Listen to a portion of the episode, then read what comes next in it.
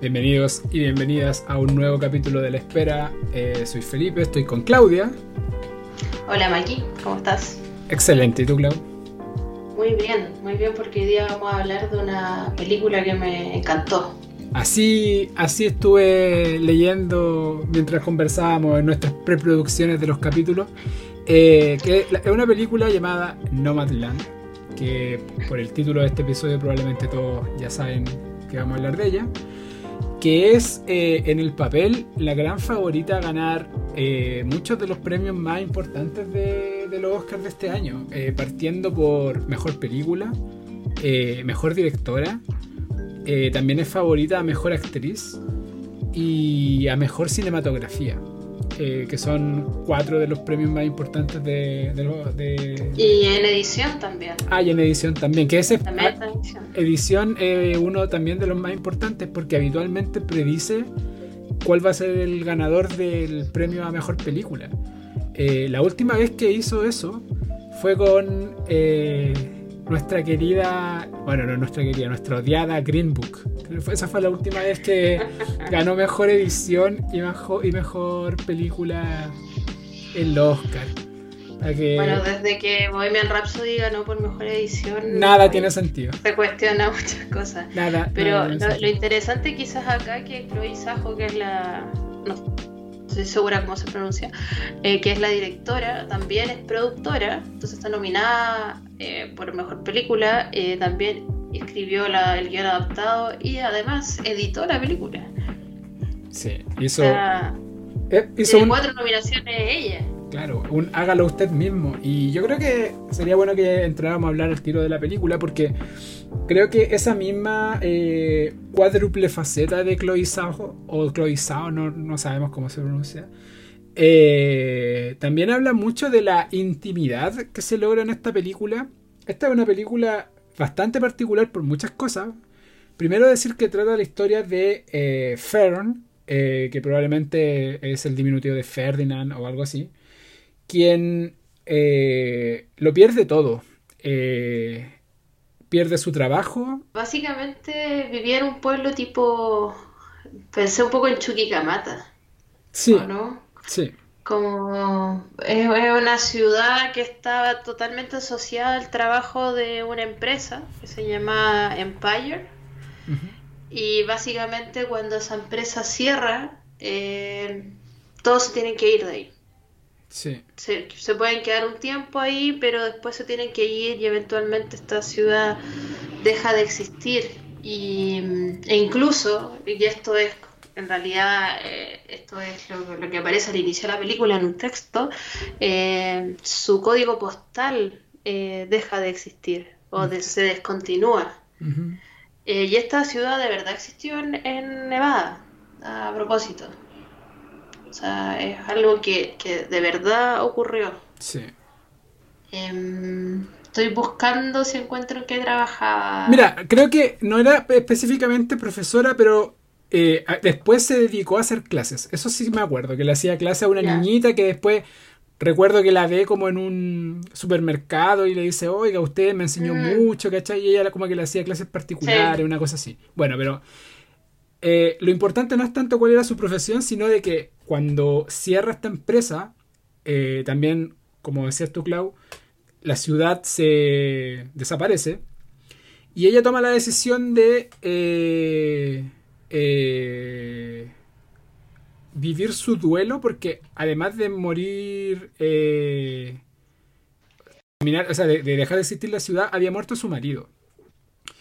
Y ella decide vender sus pertenencias comprar una, una camioneta casa rodante y vivir como nómada. Eh, y haciendo trabajos temporales y esporádicos en distintos lugares con los cuales eh, sobrevive.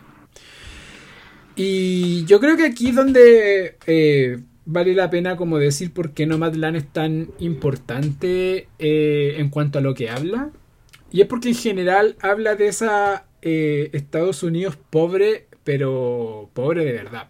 O sea, pobre donde dice, por ejemplo, que el trabajo de Amazon es el, que, el mejor que, que, tiene de todos los trabajos que porque la vemos. Eh, el mejor que el que mejor paga de los trabajos que nos muestran exacto, que la muestran haciendo. Exacto que la hacen haciendo la hacen haciendo mantención en algunos lugares eh, trabajando en cocinas eh, en parques nacionales cosas así. Y ella dice Amazon es el que mejor paga y en Estados Unidos es como notorio de que Amazon es uno de los peores lugares donde puedes trabajar porque te pagan pésimo. la hora de trabajo es súper barata. Una de las razones por las cuales Jeff Bezos es tan millonario es porque paga horrible a sus trabajadores. Y, y aquí el gran concepto que, que, se me venía a la cabeza cuando, cuando veía esta película era seguridad social. Porque ella no, no puede optar a, beneficios, eh, a pensión. Eh, literalmente tiene lo que, lo, que, lo que vemos en la película y en algún momento incluso eh, su gran, su casa, su, su, lugar en el mundo que es su, su casa rodante, tiene desperfecto y queda a la deriva. y me acordé mucho de esto clásico, bueno, algunos lo hemos vivido más cerca que, otros, pero eh, ha pasado que en el fondo cuando ese dicho que viene como desde el estallido social, que es que cuando, un, cuando una persona en Chile se enferma, se vuelve pobre. Y, y pasó un poco aquí en, en Nomadland con, con el caso de la camioneta, que es que ella literalmente queda eh, en, la, en, no sé, en la calle, literal, cuando su camioneta se, se avería. Y bueno, para desarrollar el tema, Clau, no sé qué te pasó a ti con, con, ese, con ese tipo de cosas cuando veías la película. Es súper importante como pensar que, claro, le pasan dos cosas súper trágicas a, a Fern, que es, por un lado, tener a su marido, o sea, perder a su marido que tiene una larga enfermedad. Eh, por lo que después vamos descubriendo durante la película que tenía cáncer, y, eh, que fue, fue bien duro todo ese, ese periodo de la vida, y además eh, tener que irse del, pueblo donde ella hizo la vida con, con, el, con su compañero. Entonces, en realidad perdió la casa, perdió el trabajo, perdió el amor de su vida. Y además de eso, como Estados Unidos es como Chile, en el sentido de, que son países excesivamente capitalistas y neoliberales, no hay seguridad social como decías tú y, y no puede, o sea, tiene 60 y algo, eh, por lo que entendemos, están los 60, eh, no va, no puede jubilar anticipadamente porque no le alcanza, que es lo mismo que pasa acá, ¿cierto? Eh, y que uno lo ve venir con nuestros papás cuando jubilan, esa jubilación no va a alcanzar. Eh, a pesar de que trabajó toda su vida, la jubilación no le alcanza.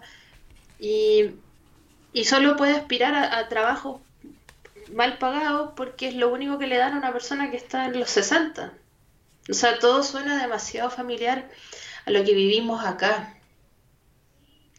Ella tampoco quiere quedarse a vivir en la casa de un familiar y, como que le regalen las cosas. Eh, ella nunca vivió su vida así y da la sensación de que ella se quiere morir en su, bajo su propia ley y prefiere eh, vivir en una camioneta y eventualmente estar en estos campamentos de gente que vive en casas rodantes donde existe una especie de comunidad y otra visión de la vida. Eh, como de disfrutar un poco más el momento y, tratar de salirse de este, de este sistema neoliberal de alguna manera.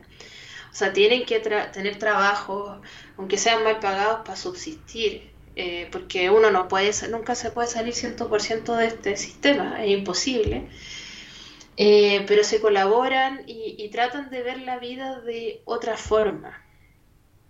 Y, hay también conversaciones que tiene con otras personas de este campamento de, casas rodantes o, de gente que vive en el camino, eh, donde también se habla mucho de no me alcanzaba la pensión, trabajé toda mi vida y, con eso no, era imposible que pudiese pagar una vivienda, eh, menos para el resto de los gastos.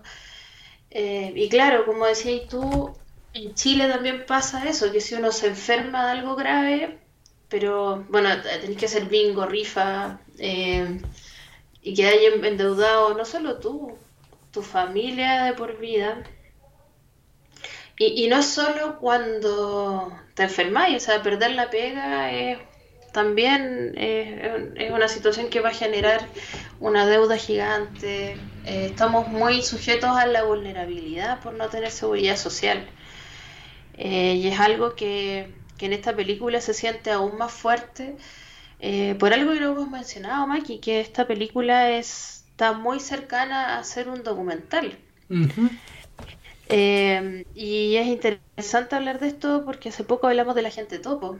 Y, creo que si uno pusiera en un continuo la ficción y el documental, ¿cierto? Cada uno en un extremo, como que El Agente Topo era un documental que a ratos uno sentía que tenía toques de ficción y No Mandan, eh, por otro lado, es una ficción que tiene muchos toques de documental, tan como en un, en un límite. Eh, no son exactamente lo mismo, porque acá nos plantamos en una ficción y tiene condimentos documentales. Eh, y de hecho, la protagonista, que es Fern, está interpretada por Frances McDormand. Eh, y también hay otro papel con un actor conocido, que voy a buscar el nombre, eh, que lo hemos visto en otras películas, creo que es David Strat algo así. Strathairn eh, eh, pero el resto de los personajes se autointerpretan. O sea, están, están siguiendo un guion eh, en general, pero el personaje se llama igual que ellos y la historia que cuentan es su historia de vida.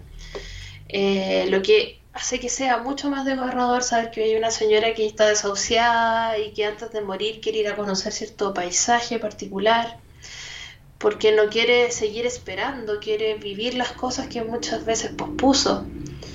Eh, y creo que es una enseñanza para todos nosotros, independiente de la edad que tengamos, que muchas veces siempre estamos pensando en hacer estas cosas que nos gustan en 5 años más, o en 20 años más, o cuando jubilemos, pero no sabemos si vamos a llegar ahí, ni cómo vamos a llegar a ese punto en nuestras vidas.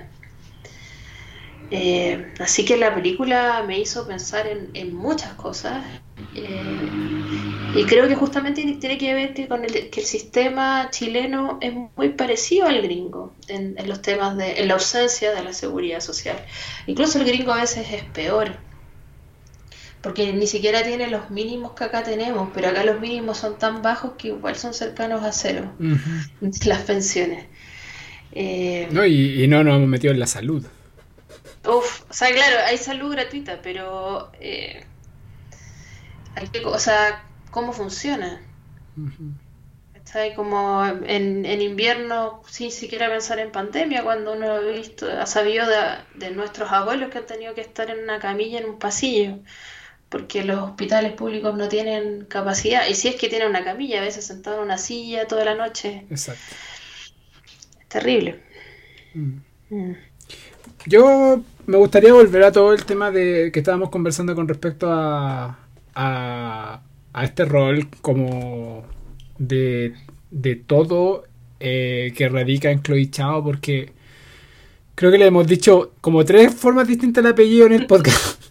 Pero hay que buscar algún video que ella pronuncie su nombre. Exacto. Es la única forma de, de, debimos haberlo hecho. Pero bueno, eh, ¿por qué me parece interesante? Porque eh, así como tú hablabas con respecto a, que se siente eh, documental, por, por, la naturaleza de que muchas personas que son nómadas se interpretan a sí mismos y su relación con el personaje de Frances McDormand se siente muy auténtico.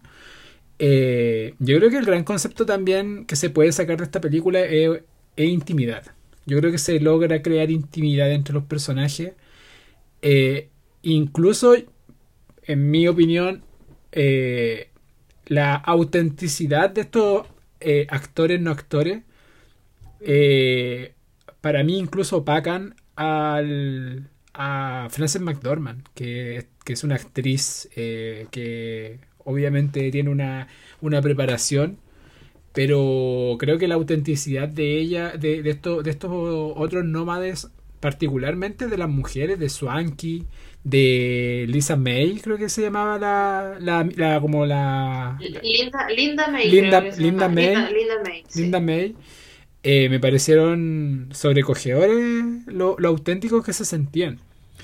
Y, y yo creo quiero también volver al tema de la, de la filmación de esta película porque por lo que estaba leyendo realmente esta fue una película hecha en muy modo guerrilla. Fue un equipo, equipo mínimo de muy poca gente.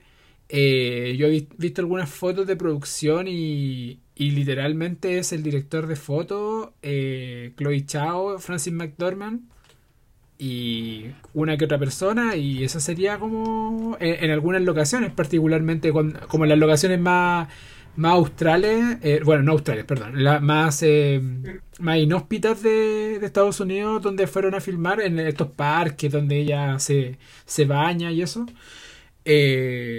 Me parece que una, es una intimidad y, una, y una forma de mostrar este viaje íntimo, introspectivo y, y muy de ella, que me gusta mucho. Eh, y siento que ahí es donde está quizás dentro, dentro de sus carencias, que yo creo que también no, no creo que esta película haya tenido un gran...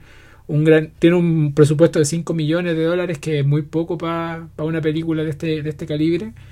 Eh, me gusta mucho. Y, y, sobre todo quería hacer eh, hincapié en que la fotografía de la película que tiene muchos toques parecidos a los de a los de Terrence Malick de las películas de mm. Terrence Malick que él trabaja bueno últimamente estuvo trabajando con Lubetsky pero decir que Joshua James Richards que es el cinematógrafo y que es tan eh, eh, novel que ni siquiera tiene un, un artículo en Wikipedia no, lo tiene mm. Eh, es muy joven. Es muy joven y ah, filmó todo, filmó todo con digital. Esta película está hecha toda con digital. Y es un bonito trabajo para mostrarle a los puristas del, del celuloide eh, de, lo, bonito que se puede ver una película incluso filmando en digital con las tecnologías actuales y, y obviamente con el talento de poder filmar eh, este tipo de escenas con, con, esa, con esa tecnología. La, fotografía es tan hermosa que yo la miraba y decía, pucha, ¿por qué no estoy viendo esto en el cine? Eso. Como que quería verlo en una pantalla gigante y qué pena, mi tele no es, no es chica, pero pero no tiene comparación a haber estado viendo esos paisajes como desde la espalda de Fern, como como de cierta forma simbolizando que lo veíamos a través de sus ojos en los campamentos. Eh, y además con una música que, que también me gustó mucho, que era de Ludovico, Einaudi, que ahora está como bien famoso en los últimos años, pero yo, yo llegué a él eh, por una película en que él no hizo la banda sonora, sino que usan una canción de él que se llama Experience. Em, la película se llama Mami de Xavier Dolan y hay una secuencia hermosa que debe durar cinco minutos que está donde se toca esa canción, si no es completa, casi completa. Que es un gran momento del cine. Yo siempre recomiendo a la gente que vea Mami de Xavier Dolan, pero ahí yo llegué como a Ludovico e Inaudi y empecé a reconocer como su forma de tocar el piano. Yo estaba viendo Nomadland y yo dije, yo conozco este tipo de tocar piano, debe ser Ludovico, y era Ludovico. Eh, hace bandas sonoras muy lindas él. Y estuve buscando también sobre Joshua James Richards, el cinematógrafo. Eh, y como decías tú, yo no sabía que era joven, pero vi que tenía pocos, pocas películas, pero sí ha sido el cinematógrafo de todos los largometrajes de Chloe Sajo de las tres películas que ha hecho. Y también hizo la fotografía de God's Own Country de Francis Lee, que igual es una película que dio bastante que hablar cuando salió. Eh, que yo no la he visto, pero que estuvo dentro de lo más destacado por ahí en 2017, 2018. Eh, y Francis Lee también se está hablando harto de su cine, después hizo Ammonite, así que quizá en este corto periodo que ha trabajado ha hecho bastante yo he hecho a James Richards. Eh, me imagino que la banda sonora de Ludovico Unadi no está, eh, no está nominada porque ocupó material preexistente. No sé por qué no está nominada, pero no está nominada. Eh, porque si no es por eso, es un crimen que no esté nominada de partida. Mm. Es preciosa. Preciosa. Yo me imagino que debe ser porque ocuparon música preexistente. De verdad que no me, no me imagino otra, otra razón por la que no esté dentro de las 5, por lo menos. Eh, pero eso, yo igual quería como... Eh, yo vi esta película hace como un mes atrás. Y fue la primera que vi después de que dieron las nominadas. Como que fue mi primera película que vi post gran receso de cine como de este tipo. Y mis primeras reflexiones no eran muy... No eran muy... O sea, eran positivas, como que lo que más sentía por esta película era respeto. Como que sentía que estaba, se estaba tratando de hacer algo muy, muy bueno. Algo muy local. Y yo creo que ahí es donde quizá... Eh, yo creo que hay dos puntos en los cuales eh, al principio me, me costó eh, congeniar con la película. Primero que sentía que era una historia muy local, muy gringa. Como que en general el cine gringo es bien universal y sentía que esta, esta historia era una historia mucho más íntima de un determinado grupo de personas que vivió determinada cosa y que no es lo que habitualmente estamos acostumbrados. Es un cine reflexivo que habitualmente no es lo que estamos acostumbrados del cine norteamericano o gringo en este caso. Y por otro lado me pasó que el personaje de Fern me parece un personaje demasiado tosco. Eh, entendiendo todo lo que vive. O sea, yo no, esperaba, no sé, a Reese Witherspoon con su sonrisa para o interpretar a un personaje que vive todo esto que vive Fern. Pero sí lo encontré un personaje con el cual costaba, eh, costaba empatizar. Y después, evidentemente, lo fui como, por un lado, eh, entendiendo de que, de que debe haber sido el registro querido de Francis McDormand. O sea, eh, estamos hablando de un personaje que pierde, lo pierde absolutamente todo. Eh, y por otro lado, empecé a respetar mucho más eh, la, la, historia que estaba tratando de contar esta película de, de este Estados Unidos habitualmente invisibilizado. Y bueno, no sé, yo sé que a ti te gustó mucho más que a mí y no creo que hayáis tenido este tipo de reflexiones porque te gustó mucho más. Eh, claro, mi sensación eh, con la película es que quizás me faltan las palabras para expresar cuánto me gustó. Ah, como que, como que me gustó de guata, ¿cachai? En las entrañas, como que la estaba viendo y me hacía sentir muchas cosas, ¿cachai?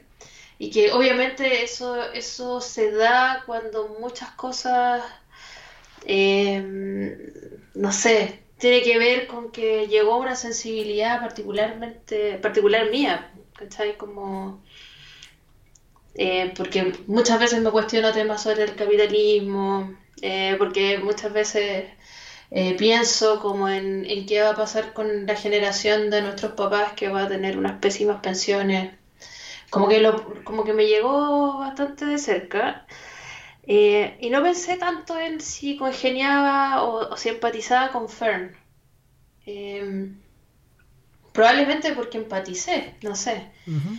Eh, no, me, no me chocó su papel. Sí siento que debe ser particularmente difícil eh, ser una actriz y tener que plantarte a interpretar a un personaje entre personas que están hablando de la realidad que viven. Claro y conjugar esa, esa ficción y tratar de hacer una actuación que sea muy natural eh, frente a otras personas que simplemente están siendo ellos debe ser súper difícil y eso también creo que hace complejo evaluar o comparar su interpretación con las otras personas que están compitiendo en su misma categoría. Eh, creo que no es comparable lo que hace acá Frances McDormand, que tiene que pasar un poco desapercibida con su interpretación. No podía pasarse de revoluciones si estaba hablando con gente que estaba haciendo ellos mismos o siendo muy cercanos a sí mismos. Creo que es un reto de dirección y, de interpretación muy complejo. Incluso yo diría un poco de producción, porque eh, Frances McDormand compró los derechos del libro y ella con otro productor que es Peter Spears. Eh, buscaron a Chloe Chao para, para hacer la película eh, después de ver la película de Rider. Que, le fue muy bien en los festivales. Y he leído que es increíble esa película. Que es de, hubo mucha gente que la puso como dentro de las mejores películas del año ese, ese año. Sí, solo he escuchado buenas cosas y no la he visto. Tampoco he visto su primera película. Eh, que, hace poco creo que la subieron o va a estar ahora en Movie y la están promocionando como el primer largo de Chloe Sajo, como para que la gente lo vea, que se llama Songs My Brothers Taught Me. Eh, y claro que ahora que me gustó Nomadland quiero ver todo lo que ha hecho, pero no he tenido el tiempo para hacerlo. Pero de seguro que las tengo altas en, mi lista. Y como dices tú, fueron a buscarla. O sea, compró los derechos, y vieron The Ride y dijeron, ella es, y la convencieron. Eh, bueno, y por eso es que Frances McDormand también está nominada por la producción de la película. Tiene dos nominaciones, actriz y mejor película. Muy probable que el matrimonio McDormand Cohen tengan cada uno su Oscar como productores también. ¿De veras? Sí, pues. Se me olvida que, las, que está casada con uno de los Cohen. Sí, con Joel. No, no, los, no los distingo, aquí, debo reconocerlo. Joel son para mí los hermanos Cohen. bueno, son una entidad, son un, son un todo, pero a la vez eh, Joel es el, el mayor, el que tiene como pelito afro. Mm, ya, mi cabeza está buscando. No importa. Pero no, no, llego. No importa. Pero yo te creo todo, Maki. Te creo todo. Él es. Eh, bueno, y sabía algo interesante, Maki, que bueno, la convencieron, adaptó el guion, definieron que lo iba a adaptar, pero Chloe Sajo estaba reclutada ya por Marvel para hacer eh, Eternals, se llama, ¿cierto? Esta película. Sí, sí. Una, de la, una de las películas como más curas como de... Bueno, yo sé que Marco me pegaría eh, si me escuchara hablar de esto, pero para el público eh, casual de, de Marvel y ese tipo de cosas, eh, Eternals es como algo bien... no sé, no, no es como lo tradicional. Y entiendo que este es el elenco donde están como un montón de actas como eh, Nanjiani, eh, como Angelina Jolie. Angelina, Jolie, Kit Harrington, eh, no me acuerdo, había, había un par de, de, Game of Thrones. Me acuerdo cuando vi el póster como que era un era un póster muy taquillero, muy, muy, muy taquillero. Mira, sale Salma Hayek, Richard Madden. Richard Madden era el otro. La gente que, que nombraste está Barry Keoghan, que es este chico de... De King of a Sacred Deer, que hasta altura... Sí, se manda un papel ahí, pero la interpretación que se manda en esa película es que es un genio. Clau, ¿hicimos alguna vez de King of a Sacred Deer? No lo recuerdo. No. Deberíamos hacerla porque... Para la gente que nos está escuchando por eh, por primera vez o, o nos escucha hace poco, hubo un año que hicimos como más de 50 programas. O más de 50 películas, no sé, pero grabábamos todas las semanas y, era una época en que los podcasts no eran tan populares. Sí. ahí están los registros en algún lugar del internet. Están en ebooks. Pero ese chico es, o sea, de los mejores de, de, su generación. Es una gema actoral. Impresionante, Barry Keoghan. Eh, así que claro, Chloe Sajo por The Rider también fue reclutada por Marvel para hacer Eternals. O sea, debe ser de verdad una muy buena película. Y que creo que también está en el límite de la ficción y el documental. O sea, de cierta forma ya está como cultivando este estilo. No sé cómo lo va a hacer con Marvel. que es algo totalmente distinto y que Marvel tiene un sello particular.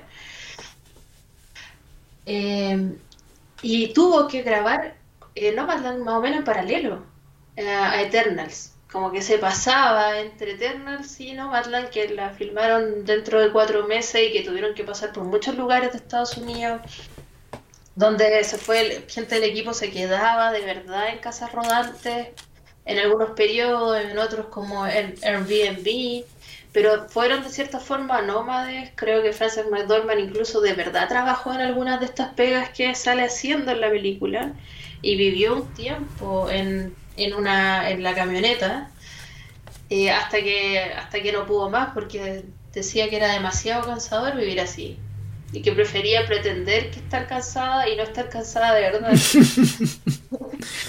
Pero trataron de, de, de, cierta, de cierta manera sumergirse en esta realidad de los nómades, eh, tanto que hay personajes o personas interpretándose a sí mismas en esta película que que creían que no, no sabían que Frances McDormand era famosa y no sabían que estaba interpretando un papel y que cuando les contaba la historia del marido que se había muerto pensaban que de verdad su marido se había muerto y después ella se tenía que acercar a ellos y decirle mi marido está bien, como que yo estaba, estaba, actuando recién, estaba como contándote esta historia, pero no es mi vida, mi marido está bien, mi marido está vivo. Eh, entonces pasa un poco lo mismo de la gente topo, que uno no sabe aquí eh, dónde está el límite de la ficción y del documental, que es súper interesante. Eh, y que también, y otras cosas que a mí me gustaron mucho es la crítica que hace el sistema. Hay una frase, aquí la tengo en inglés, voy a tratar de traducirla rápido, pero hay un momento en que está, va a ver a la hermana para pedirle plata para arreglar su camioneta eh, trató de no pedirle nada a nadie, pero ya no tenía cómo pagarle, va a ver a la hermana y están... Eh, básicamente la familia de ella y sus amigos se dedican al, a la venta de propiedades, eh, son agentes inmobiliarios. Y están hablando una cuestión que dan ganas de de verdad pegarles, como están diciendo, oh, chuta, ojalá tener, haber tenido el 2008 la plata que tenemos ahora, eh, para comprar más propiedades eh, y venderlas, algo así. Como que están pensando en cómo hacer negocio. ¿Qué es lo que mucha gente piensa del COVID? Mucha, mucha gente siempre trata, de dice, ¿cómo le gano, cómo hago una villería y le gano el sistema? Felices forrados, todas esas cuestiones. Efectivamente. Uno nunca le puede ganar el sistema, pero además, si es que le, siempre, si es que lográis ganar el sistema, siempre te vaya a cagar a alguien, ¿cachai? Y, y ese es el problema, porque ella les dice algo como, es extraño que ustedes eh, incentiven a la gente a invertir los ahorros de toda su vida en deuda para comprar una casa que no pueden pagar. Ustedes están, tratan de meter a la gente en préstamos hipotecarios que nunca van a poder pagar. O sea, evidentemente están haciendo algo que no mejora la, la vida de las personas. Y se están haciendo millonarios con eso. Entonces, no es que la película sea una carta política explícita o tenga una agenda tan explícita, pero con esas pequeñas frases y esas conversaciones íntimas que, que vemos también entre los nómadas, eh, podemos, eh, tiene cierta sensibilidad que nos hace pensar en cómo funciona este mundo. Creo que eso es algo súper importante. No, y aparte, bueno, obviamente tiene una sensibilidad, pero también tiene una postura. Y eso también, eso también se agradece en el cine mainstream, porque cuando una película es nominada a mejor película pasa a ser cine mainstream, al menos de los ojos de la gente que, que consume cine. La gente le pone un ojo y es bueno ver películas con postura de este tipo, no películas que en el fondo intentan como suavizar. Mucha película en lo último, en la última década ha hecho otro ejercicio con respecto al capitalismo. Ha dicho, bueno, estos son los costos familiares que tiene el progreso. Pero en, ese, en esa misma reflexión lo está justificando. O sea, está diciendo, bueno, es me puede hacer daño, pero bueno, lo hice porque en el fondo, eh, no sé, fue mi decisión y disculpa, pero, pero igual la hice, ¿cachai? Como que igual en, el fondo hay un pequeño triunfo. Y aquí te dice, bueno, quizás estos triunfos también tienen que ver con la pérdida de muchas personas. Como veamos también a quiénes son los que, a los que a los que termináis perjudicando cuando te, cuando, cuando te aprovecháis del sistema. es terrible cómo funciona el sistema. Y, y, es terrible también ver lo, lo, injusta que es la vida muchas veces, o la mayoría de las veces. Como en Fer, en Fer se, encarna de cierta manera eh, situaciones que le pueden y que le han sucedido a muchas personas. Y, que queda ahí en una especie de abandono. Eh, y que a nadie le importa tanto tampoco. Es verdad. No es una película muy. Eh, no es una película que uno termine de ver, uno termine de ver y piense, oh, qué feliz, eh, qué, qué, reflexión más eh, positiva. Es todo lo contrario. Pero, pero a mí me dejó con una especie de tranquilidad verla. No, no, no quedé, fue como con otras películas o series a veces quedo muy angustiada. Eh, y acá era como una tristeza, pero que tenía algo bello también. Y algo de como que este personaje está tranquilo, ella está tranquila consigo misma. Como que el sistema está mal, pero ella no. Entonces no me dejó tan mal. O sea, yo creo que lo que, lo que uno siente cuando termina de verla es que en el fondo ella se adecua y eh, puede lograr la plenitud en las condiciones en las cuales tiene, porque eh, de cierta manera le gana al sistema no siendo parte de él. Pero igual no está bien que el sistema sea como es, ¿cachai? Yo creo que esa, es la, esa es la impotencia que da cuando uno termina de verla, que en el fondo eh, uno no debería intentar... Es como Alguna vez tuve esta conversación con alguien, pero no me puedo acordar con quién, pero con respecto a la gente que vive como en la calle, ¿cachai? Como, ¿tú crees que la gente que vive en la calle, no toda la gente que vive en la calle eh, está triste por vivir en la calle, ¿cachai? Hay gente, esto me decía la otra persona, como hay gente que elige vivir en la calle porque quizás es su forma de ser feliz, ¿cachai? Y yo le decía, bueno, no debería, no debería eh, ser vivir en ese nivel de precariedad una alternativa de felicidad a la, a la que, no sé, al resto, ¿cachai? Como a, a, tener los mínimos, ¿cachai? Y yo no te estoy hablando de mínimos en sentido de consumo, estoy hablando de mínimos de derechos, de, de garantías, de cosas que uno pudiese optar por el mero hecho de vivir en una sociedad. Ni siquiera estoy hablando en un país, en una sociedad. ¿Cachai? Mínimos que si uno se pone a mirar para otras latitudes del planeta, no se cumplen. O sea, nosotros tenemos problemas de este tipo, pero hay lugares donde... ¿Por qué nos vamos a meter en, en la, no sé, en el Medio Oriente, en África, ¿cachai? En Asia y en algunos otros lugares donde hay otro tipo de, de, carencias que son incluso mucho más, más fuertes que para nuestros ojos occidentales. Pero nosotros siempre deberíamos estar intentando de que la vara vaya subiendo, que las garantías vayan siendo siempre más. Y uno siente que de un tiempo a esta parte, particularmente desde la primera mitad del siglo XX hasta ahora, los mínimos van siendo cada vez menos. Y eso es lo que uno nosotros debería preocupar como sociedad.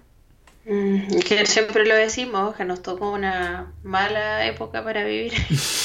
Pero si uno lo piensa, en verdad casi todas las épocas de la historia de la humanidad han sido malas. Eh, hubo, ha habido como pequeños periodos de abundancia, pero que en general tampoco son para todos.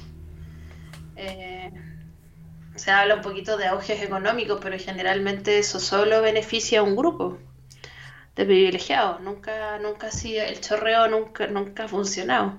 No. Eh, Sí, no sé, pero, pero a mí no me queda la sensación eh, angustiante que me quedó con Promising Young Woman, por ejemplo. Claro. Con, el final o, el tramo final de esa película en que las escenas son angustiantes y uno siente que nadie ganó nada. Como que todos perdimos nomás. Mm. Es, una, esa película es, muy frustrante. Eh, acá no, es como triste porque el mundo está mal pero Fern de cierta forma le está encontrando una salida y encuentra belleza, porque la película se, se, encarga de mostrarnos belleza en muchas cosas eh, simples, cotidianas, en la naturaleza, en unos paisajes muy bonitos que yo todo el rato pensaba, esto es como igual a Chile, como que todos estos paisajes son como distintos lugares de Chile, como acá también tenemos de, lo, de todo Eh, había partes que decía, oye, esto es como Camino a San Pedro de Atacama, Torres del Paine, como que ah, te mostraba ciertas bellezas naturales y, y, de las personas y de las relaciones y de las conversaciones que uno puede entablar con alguien y la conexión. Así que me dejó como esperanzada, pero claro, el sistema es una mierda, pero la película es muy bonita. Mm, yo creo que también donde, bueno, tú lo decís, pero donde también se ve harta belleza es las interacciones sociales, sobre todo en, en la amistad. Yo creo que cuando ella generaba lazos afectivos, eh, se filma de forma súper bonita. Como estos intercambios. Ponte tú cuando hacían trueques, como que se veía ah, muy lindo eso, esas escenas de trueque, se veían muy bonitas. Y yo creo que eso obviamente es deliberado para que, para que quede algo, en el fondo, que ahí está la belleza al final que encontraba en el, en el mundo. Y está súper bien conjugado como eso se filma, con el estilo de las actuaciones y con la música. Eh, está todo como dentro de un mismo, eh, de un estilo particular donde todo encaja muy bien. Eh, por eso, de lo que yo he visto de las nominadas hasta ahora, es lejos la que más me ha gustado y, que me logró como encantar. Y hace rato que no veía una película que yo decía, esto sí que me gustó y no le cambiaría nada. ¿Cachai? Como que no quedé pensando, esta, esta escena es rara, o acá le cambiaría esta frase, es media forzada, no me encaja con el personaje. Esas críticas que suelo hacer cuando algo en mi, en mi cabeza me, me falla, acá no fue como, esto lo quiero tal cual es, es perfecto. Eh, y, qué lindo es el cine, ¿cachai? Como que el cine, el cine hace la vida mejor.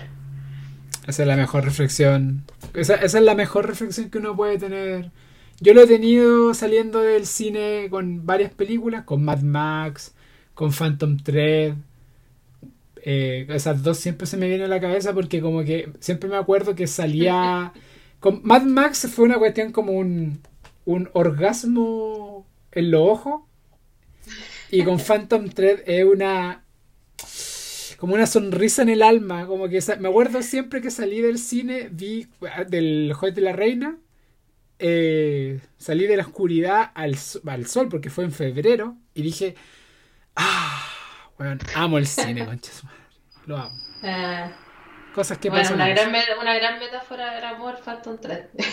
La mejor. metáfora y no tan metáfora. Eh, metáfora y no tan totalmente, Sí, porque es totalmente explícito. Pero sí, esos momentos son maravillosos. Yo me acuerdo perfectamente cuando vi en mi universidad. Eh, estaba como en segundo año de la U y el grupo de cine dio El Eterno Resplandor de una mente sin recuerdo. Por ahí por el 2006 y me voló la cabeza. Como que quedé así extasiada y después como que me metí a internet a buscar fotos de la película y leer cosas como trivias. Eh, porque me voló la cabeza la estructura de la película. No sé, me cambió y me acuerdo que tenía prueba el otro día de estadística y como que estaba entre estudiando estadística que me encanta y pensando en en esta película. Y después me fue muy bien en la prueba de estadística. Gracias, me saqué, no sé, claro, no, no sé si era, me saqué un 7 o un 6-7, pero una nota muy alta. Y mi cabeza estaba, pero como en como funcionando a mil por hora, sí, haciendo mil conexiones cerebrales con esa película. Eh, y que marcó un poco mi relación con el cine, totalmente. Como que me empezó a obsesionar con él. Y ya no era como películas que veía en la tarde en la casa, ¿cachai? Mm. Hay algunas películas que logran eso con nosotros. Bueno. Clau, eh, ¿algo más que decir? No, nada más. Muy, muy, se la recomiendo. O sea, obviamente si llegaron hasta acá es súper probable que hayan visto la película. Pero yo tengo ganas de verla de nuevo, así. Yo igual tengo ganas de verla de nuevo. Quise verla. Sí, Quise verla de nuevo antes de grabar, no alcancé pero voy a tratar de verla antes de los premios porque siento que se merece una segunda se merece una segunda una segunda vista así que Clau eh, terminamos el podcast de Nomadland y el próximo capítulo es sobre Minari así que agradecemos a, agradecemos a todos quienes escuchan el podcast y bueno, sigan al podcast en Spotify, en Apple Podcast. sí, una gran aplicación para escuchar podcast, es mi favorita. Sí. Anchor también. Eh, hay un montón de... En Google Podcast, están todo, creo que están todos los todas las plataformas que pudiesen.